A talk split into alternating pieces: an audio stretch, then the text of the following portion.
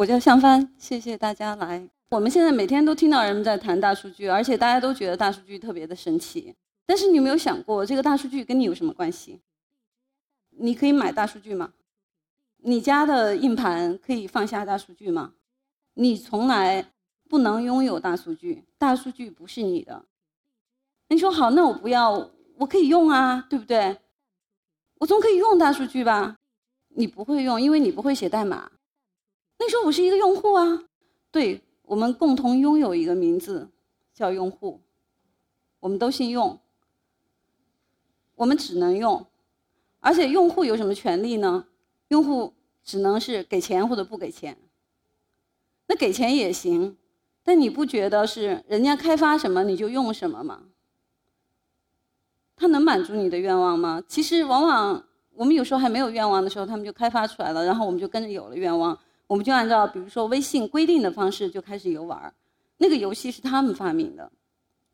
所以说，我一直在想的是，其实到现在为止，这些 App、这些软件并并没有解决我自己内心的很多想解决的问题，是吧？最多就是社交，最多是交往。但是你内心的焦虑，其实它帮我解决不了什么。我是清华大学的老师，我最焦虑的是什么？我最焦虑的就是，我经常上课，但是他们都看着我，就像你们现在都看着我一样，我不知道你是谁。这是老作为老师来说最恐怖的事情，因为我们不知道我们的学生，其实我们就不知道怎么样去讲课。那这个事情我应该怎么办呢？在很多年前我就想了一个办法，我想说，哎，那个时候他们都用 QQ，然后我想 QQ 其实可能是那个真实的他。那我怎么去知道呢？我就让一个同学做了一个毕业设计，我说你能不能把你们班那个 QQ 群里面的这个数据啊，拿给我看一下。比如说你看到有一个同学他有太阳、星星、月亮，然后如果他有很多太阳的话，就是他经常在线，他他的在线时长，他还 QQ 里面隐藏着他有多少好朋友，是吧？还有他在他们班群里面发言多不多？我说你帮我跟踪几个月，你看看我们能看到一些什么。然后我们获得这些小数小的这个班级的数据以后呢，我们就说那就把它转换一下。男生呢是蓝色的，女生是粉红色的。啊，如果他在线的时间越长呢，他的头发就越来越长。如果他特别爱发言，我们就做一个圆圆圈的嘴，然后这个圆圈的嘴巴就越大。那这样我们就会可以组合出来你们班有一些什么样的人物。结果我们就看到这样一班小怪物，这样的话，学生在我眼前就不一样了。而且我特别想知道那个特别特别的这几个人是谁呀？你看美女左边第一个，她有很多朋友，但她从来不说话，人家也不上网，就有那么多朋友。中间那个男生，他特别爱讲话，没人跟他交朋友，但他天天讲话，而且他特别爱上网。对吧？然后右边这个女生，呃，她又有朋友爱上网，但她什么都不说。你觉得她这朋友怎么交的呢？能有这么多朋友还不说话，这是不是很好玩？这种方式让我们觉得都特别有趣。所以说，我觉得这样就是单单一个很小的一个小游戏，就可以让你了解人与人，就是表面的人，在你表面的这个学生和背面有什么不同。同时，我也有自己很多的烦恼。在很多年前开始，我就会在深夜里面去写博客。我坚持写了一段时间，然后我的师兄有一次跟我说：“说你知道吗？有一些网站，你去 copy 一段代码，你不用学代码，你 copy 一段，然后把它埋进去，你就可以知道谁来看过你的微博客。”我当时听完心里一惊，我想：真的吗？如果有那么好的话，那我也许可以看一看。有个人他是不是来看过我的博客？然后我就把它埋进去了。这个代码非常神奇，然后我只要拷贝粘贴就好了，我这样就可以跟踪来来看我的博客的这个人的流量，不仅仅是流量的问题，我可以看他们看得非常清楚。比如说他是几点来的，从哪儿来的，他是什么电脑来的，他的浏览器什么版本的，他使用了什么样的电信服务。他来了以后，在我的网站上浏览了哪些页面？当然我不知道他们是谁，但我一直在盼望有一个地方来的人，他的工作性质决定他可能是用什么样的系统，他可能来自于哪个服务商，他会在几点来。我希望他能够出现。我大概等了一年多，确实等到了不少人。像有些人他就是会有固定的这个时间，但是我还是不能判断。后来我发现有一个人倒是挺，也就是在下面我画标方框那个人，他来自于成都。用一台比较旧的电脑，还在用 Windows XP，这个系统已经早就被更新了，对吧？已经停止了，而且他还在用啊 IE 的浏览器。那这个人最稳定、来的最勤的这个人，我可以大概判定他是谁，她就是我的妈妈。这样一种方式，我觉得。我不知道很多人试过没有，但是有人一定试过，而且和我有相同的感受。我估计他是 LinkedIn 的开发者，因为他们加了一个功能，每次我一登录 LinkedIn 的时候，他就会说：“哎，前面有七个人来看过你这段时间，哎，这七个人谁呀？你肯定特别想知道，然后就给你看照片儿。哦，还好这几个人是谁谁谁，我大概都认识。那还有右边你看那个灰的几个人被隐藏了，他们是谁啊？”他对不起，他们已经付费了，他们不让你看见他是谁。那我觉得 LinkedIn 实在太聪明，他了解人心，他知道你心里在想什么，他也许知道你在等，所以他为自己开发了一个很好的商业的模式。现在你再回想一下，你正在用的这个微信，微信告诉你吗？你知道发出来一张照片的话，有多少人在看呢？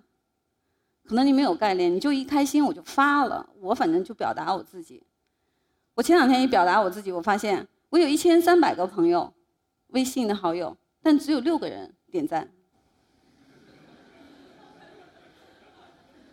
如果微信能够向我们发出这样的信号的话，可能你会犹豫一下，哎呀，只有六个人理我，我还该不该发呢？或者说，有一千三百个人同时现在看着你，你该怎么样？可能走路都不会走了。但是微信到目前为止都没有暗示过任何这样的信息，以至于说我们所有的人在盲用这个产品。所以我一直跟很多我的学生和我的朋友们讲，我说微信，它整个的开发是回到了原点，把最简单的好像给你用，但是实际上在隐私的保护，在培养你的数字数字产品的修养上面，在对用户的培养上面，他们几乎没有负任何责任。那微信应该负责任是让我们尽量的保护我们自己在虚拟的世界不要碰到坏人，但是在真实的世界里面，其实我们很想认识很多新朋友。我第一次去纽去那个洛杉矶的时候，我是非常激动的，因为洛杉矶对我来说那就叫八卦新闻。所有的明星都住在洛杉矶，你一不小心你就会碰见谁在你旁边买菜，这实在是一个让人非常非常兴奋的事情。那我就在想啊，我一定要去，然后而且我就住在这个好莱坞附近住了三个月，但我从来没有碰到过明星，我每天碰到很多游客，这游客都好像来找恐龙一样的，因为地上有那个明星在水泥上按的手印儿啊、签的名什么的，这像不像考古科学家在发现一个恐龙的遗迹？洛杉矶不应该是这样的，对吧？洛杉矶应该是有很多明星。甚至让你感受到那些明星就在你的身边，这座城市才有意思。所以后来我就想，那我应该为洛杉矶做一点什么？那就是把所有的这个八卦的消息收集起来。它终归是有时间、有地点、有人物，对吧？如果它有这三样的话，我就可以把这些人定点、定时，把它放在一起，放在一个空间，就形成一个矩阵。那这样沿着日落大道你走的话，你就会知道，哎，谁从这儿经过。谁曾在这里跟谁在一起？哪个年代在这个地方？这是一个虚拟空间，但再带上你的手机，你的手机有 GPS 这个信号系统，对吧？那么这样的话，随着你在空间移动的时候，会告诉你谁曾经和你一样站在这里。那我就设计了这样一个软件，那个时候还是 iPhone 三的时候。比如此刻你现在看到就是赫本，他在你的附近，他在这里干什么？哦，他在那里发表过演讲。你说哦，你你太老了，我跟你不是一代的。好，你可以滑动右边的滑条啊，你可以到不同的年代去选择哦。也许，在一九九几年，另外一个你喜欢的明星也在这里出现过。通过这样的方式的话，我们就跟这个物理的空间更加亲近，虽然实际上非常的陌生。那在美国生活的久了以后呢，我上学的时候，我觉得假期我的梦想就是去开车旅行，去 road trip。我最想去的地方是在 New Orleans，就是新奥尔良，因为那是爵士音乐的发源地。如果我可以开着一辆汽车，就从新奥尔良出发，沿着密西西比一路听音乐的变化，从法国的音乐，从爵士到 Cajun，一路听上去的话，那不是对这个国家更了解了吗？而且我听见的东西比我看见的东西可能。更让我深刻的理解这个国家的文化。后来我去了西雅图，这个城市发生了很多乐队的故事，很多乐队在这里诞生，很多歌手在这里死亡或者发红。所以说我在想，为什么他们一个音乐的城市只给每一个游客只是一张地图而已？地图哪儿能听见声音呢？那我怎么样解决呢？我想，哦，那我就把这些原来我不熟悉的音乐，我就把它定点放在西雅图的不同的地方。然后让每一首音乐占有那个地方的空间，就像我现在站在这一块圆的这个空间上一样。我只要站在这里，这首歌就归我。然后呢，这个圆的长度呢，就是歌曲的长度。这样每一首歌它就拥有了自己的空间。有了这个空间，我就可以把每一首音乐的空间就放在地图上面，它就形成一个声音的长廊。而且声音的长廊会互相叠加，那会干什么呢？会互相可以有机会转换。随着你一边开车，你就像在实体空间里面做 DJ 一样，自己可以混响。这是一个可以混响西雅图音乐的地方。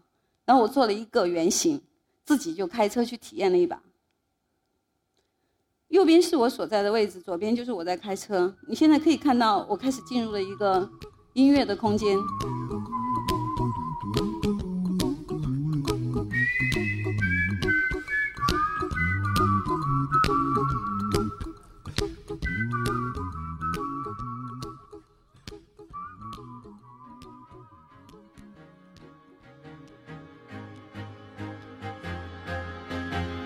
但如果说你不喜欢这首新歌的话，可能你就得换个方向，开到别地儿去吧。但起码你拥了拥有了一个主动权。现在你听广播你是没有主动权的，DJ 给你放什么你就听什么。但起码现在用方向盘你可以去调节音乐。也有人问我说：“哎，你这个这个音乐可以在中国用吗？”我说：“中国一个第一有版权，第二个我还不知道中国有没有。”一会儿是不是要开很久才能碰到浏阳河？浏阳河开完以后还能碰到什么？我还没有想好。然后我回国以后呢，面对了很多的迷惑，特别对我自己国家的文化。呃，我们国家有很多文化是说不清道不明的，比如说什么中药啊、什么太极这些东西很难说清楚。但是我特别想清楚，我想知道这是为什么。那有没有有迹可循？然后呢，我就针对太极呢去收集了一个打成式太极拳的一个太极的。人的手脚的移动的数据，我希望可以看见那个咱看不见的文明的形状。开始的时候，我们把数据放到软件里面去，它就只能画几个线，我自己也没看懂。接着我还是没有看懂。现在很多人在谈可数据的可视化、视觉化，你看这些东西都能看见，但你看得懂吗？其实你看不懂，对不对？我们想了很久，怎么样能够看得懂，或者说让自己看得明白。这件事儿我们干了很久，而且换颜色、换线条，它不是那么容易的。最后我们还是没找到。你看，我们把左脚和右脚连起来，左手和右手连起来，这些信号还是不对。可见，真的有时候可见的东西，其实后有时候是让人反而越看越不明白。最后我们发现说，其实手和脚在有些点上面停留的时间比较长。也就是说，太极不仅仅是一个移动，可能还有一个停顿。还有一个韵律的关系，那我们把这个韵律呢，就转向了深浅的变化。有了这样一个深浅的变化，它像不像一点国画感觉？然后我们就让太极来画一幅国画吧。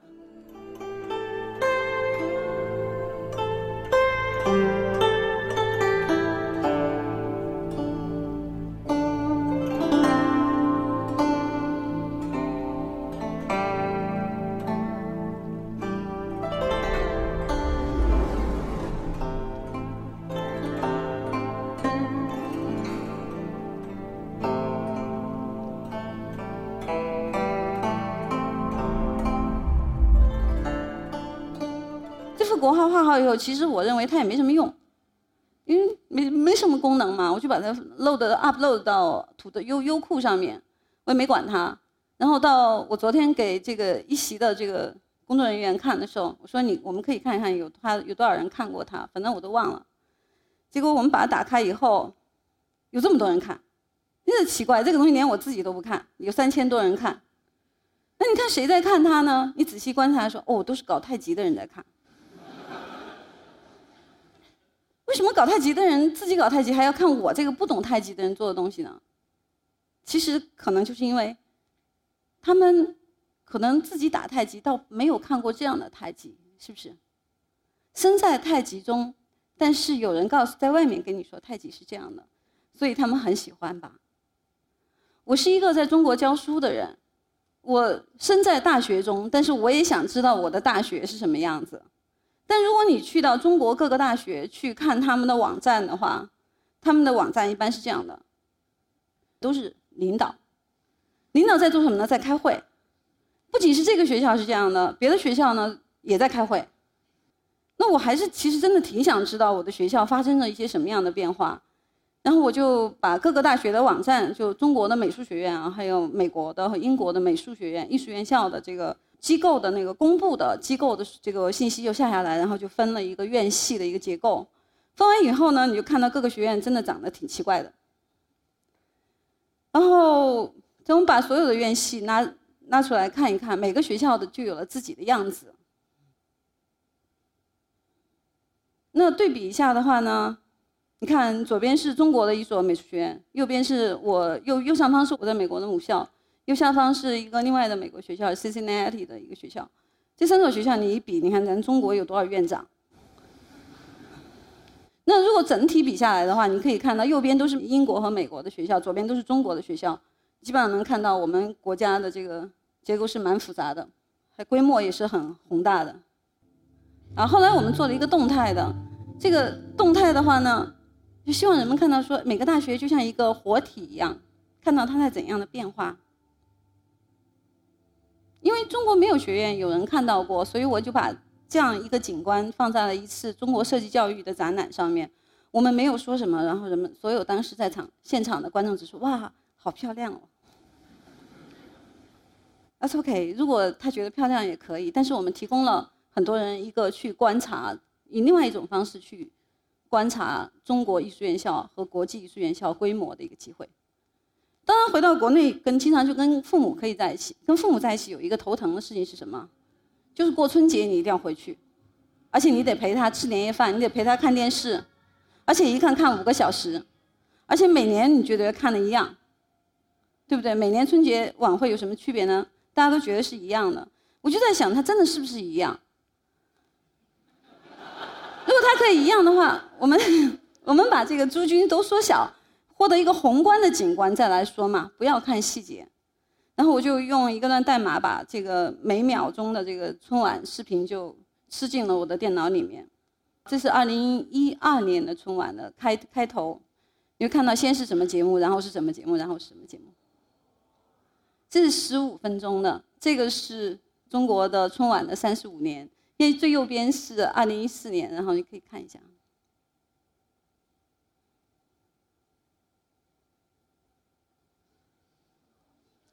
最左边是一九八四年，这是整个的春晚三十五年。啊，对你看到它越来越红了，是吧？如果你再仔细看，会看到就更多的信息，比如说节目的切换啊等等。这其实背后隐藏着非常多的因素，但我想这是你人生第一次这样看电视。当我们把这个年份打破的时候，把每一秒按照颜色来排列的时候，这就是整个春晚的色彩。就所有的时光让它变成碎片，按照颜色来分类的话，春晚就是这样的。如果按照分钟来来排队，就所有的三十五年全部打碎以后，再按照每分钟来排队的话，你会发现画面是这样的。这个时光的色彩盘就是这样子，然后你会发现最左边一开场基本上都是红色的，啊，蓝色是插在其中的。那我们如果再改变这个时间线的样子呢？喜欢，谢谢啊！今年的该翻篇了，在家当观众了。春晚是每年快乐的习惯，更是每年一次的期待。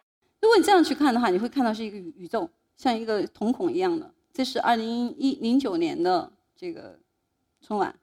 如果每年的春晚把它都卷起来的话，像蚊香一样，它就是这样。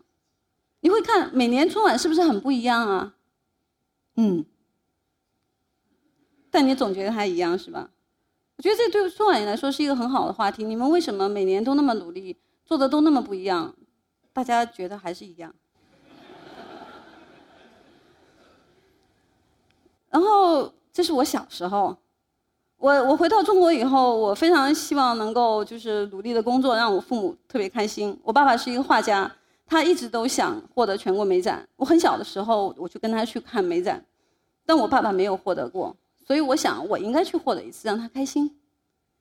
然后刚好二零一四年我在中国美院开会，呃，全国美展的油画获奖作品就在杭州举行，我就专门去看了一下。你总要看一下隔壁家小明到底有多优秀，是吧？然后我去到展厅以后，刚开始进去的时候，我旁边一块儿去的一个呃人就跟我说：“他你知道吗？这个有规律的，今年沙发上的女人特别多。”然后我一看，哇，真的。然后再走了两步，还有一个，再走两步，还有一个，这个人还说挺准的啊。实际还不止这些啊。那天我看完以后，我就有点懵了。难道这是一个新的趋势吗？而且我知道有一个老的趋势被我证实了，就是你只要去画丰收，就是少数民族在丰收，或者说是老老大娘、老大伯在在在捡麦子什么的，这个好像跟我小的时候的趋势也是一样的。后来我在想，那到底是不是有规律呢？所有人都在说这个规律的话，网上会怎么说？我就去问 Google，好像 Google 很准确。但是 Google 其实一点都不准确，在同样一张获奖作品叫杨靖宇将军的这张画，它居然有些画是蓝色的，有些画是这个黄色，到底哪一张是准确的？说明网络其实根本就不可信，它会有很多信息，但是你该信哪一个？没法信，没法信怎么办？去看老书，起码以前的书不是人人都能出版的。那我去了清华大学的我们美术学院的图书馆，去了清华大学图书馆，还有国家图书馆，找到了当年的这些书。这些书虽然你看它这个是黑白的，但右上角是有名单的，是有一些准确的信息。在这样的情况下，和我和我的学生一块儿，还有包括我的同事们一起努力，我们收集了应该说是非常完整的1984年以后所有的全国美展获奖作品。最后我们把它就是按照颜色进行分类，你会看到说你画什么样的颜色能获奖了吧？如果说这张画面是立体的话，在黄黄红色的那个区域，应该可以堆起来非常非常厚的作品。他们都集中在这个颜色。这件事情是第一个发现。这个发现了以后，我们觉得说，那还有什么应该画什么呢？对吧？应该画多大呢？还应该更有空间去了解，对吧？然后我们就开始收集数据了。因为全国美展到现在并没有公布过所有正式，他们的网站没有正式的公布过。这些获奖作者的数据，那我们就开始重建。一个是依赖画册，一个就是依赖我们在网上去找这个作者的出生年月，他毕业于哪个学校啊？是不是中央美院特别容易获奖啊？对吧？然后他他是男的是女的呀？我们就把所有信息收集起来。这个呢，就是按照每一张画的大小进行分类。当你这样一分类的话，你是不是会感叹说：“哎呦，画大的画有这么大，画小的画那么小，那么小，只有 A4 一张。”最左上角，这张是一个上海的女画家画的，她画的非常小，她获奖了。但是最近越画越大，然后你会发现说，右上右下角的画都画特别大，都是革命题材。画的时候，在看这张图的时候，我们发现，哎，我们是数据是不是出错了？因为有两张特别像。然后我的合作伙伴朱胜山先生跟我说，他说，哎，是不是我搞错了？然后我们俩就开始查，最后你仔细看这两张画，其实是确实一个人。看着很像，实际上是两张画。也就是说，这个艺术家他在十年里面画了两张相同的画，都获得了国家艺术的奖项。为什么会这样呢？是不是？因为我们是做设计的话，我们不可能提供两次设计稿拿到一个奖去评了两次奖。那他是不是唯一的呢？这个人是不是少见呢？这个人拿了三次奖。那还有一些别人呢，我们就把多次获奖者的这个作品全部都找出来。现在你看到一纵列就是一个人，就是最上面是他第一次，下面第二次、第三次、第四次，然后我们把他们的获奖作品都拉了一遍。然后我们就把这个获奖作者的年龄排序了。最左边是第一届，一九八四年；最右边是最新的一届，二零一四年。你可以看到这个获奖者的年龄的分布，也就是说，我距离艺术的高峰还有十年，这是一个让人高兴的事情。但你会看到，全国美展正在成为一个接近退休的人的展览。后来那天我们做完这些数据的分析以后，当时我住在清华的宿舍里面，然后我跟我的合作伙伴就说：“那我们把它做成公众号，让所有人知道好了，多有趣啊，对吧？”我就把它做成公众号。然后我就去开会了。等到我开会回来以后，发现陡然之间，每个小时有一千多人在看。当时我只有五百粉丝，然后来自于全国的美院的同事都跟我说：“你刷屏了。”诶，我觉得他们都难道和我想的都一样吗？既然大家都喜欢，我们认为说这个数据是公共的数据，我们既然从公共的空间获得数据，应该把它分享给所有人。而且我们得到的这些结论。也许是有限的，有些人还可以从这个数据当中发现更多的秘密，所以我们把它做上做到了网上。现在你可以上网去找，找到这个网站以后，你可以自己去探索更多的秘密。总的来说呢，这个平台是这样玩的。我们把它做了一个小的视频。这个交互的网站叫做 Our Puzzle，就如何去获奖。你进去以后呢，可以过滤信息。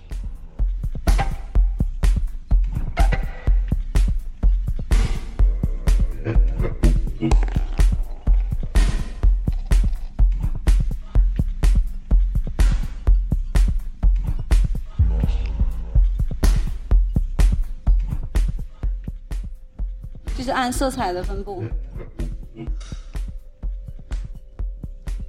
那我们就能看到最红是什么，最黑是什么，最蓝是什么，最大是谁，最小是谁，最大。哎，有一些画飞向了蒙古啊！对不起，那不是蒙古，那是总镇。也就是说，总镇现在是中国第二大艺术单位、艺术区域。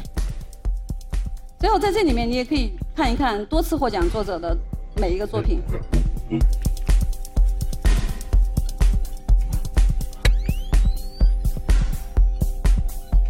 做统计性的呢，我们发现了一些关键词。如果你这样的话，就是肯定能赢。一个少数民族坐在窗前，和一头牛在沙发上。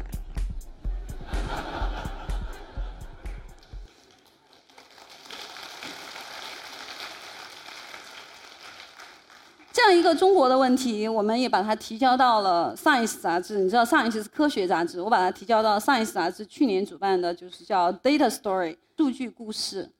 最后，我们获得了一个奖项，就是入围呃整个奖。然后，我们跟我们一起并排的是美国国家实验室、呃 NASA，还有纳莫斯实验室，还有呃 Climate 天气候实验室。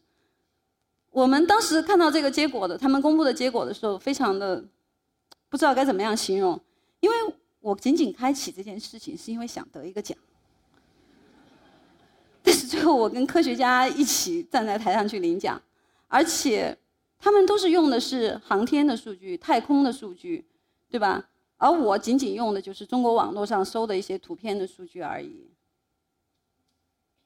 我没有大数据，我的数据非常小，在这个大的数据时代，我说了。其实大数据跟我们没有什么关系，但我们有一些，我们虽然在使用它们，但是我们有一些小数据，让我会想起来日本的有一个当代艺术家叫关根伸夫的作品，他这个作品是物派的，就是当代艺术的一个流派，他的作品就是把地上挖个坑儿，把坑儿里面的土再堆起来给你看。实际上，他让你看到什么呢？让你看到是。这个表象草地的表象背后的本质，可以让你看很久，它好像比草地还要丰富看起来。而我做的事情呢，不仅仅是让你看，不仅仅是一个可看的东西从这里搬到那里。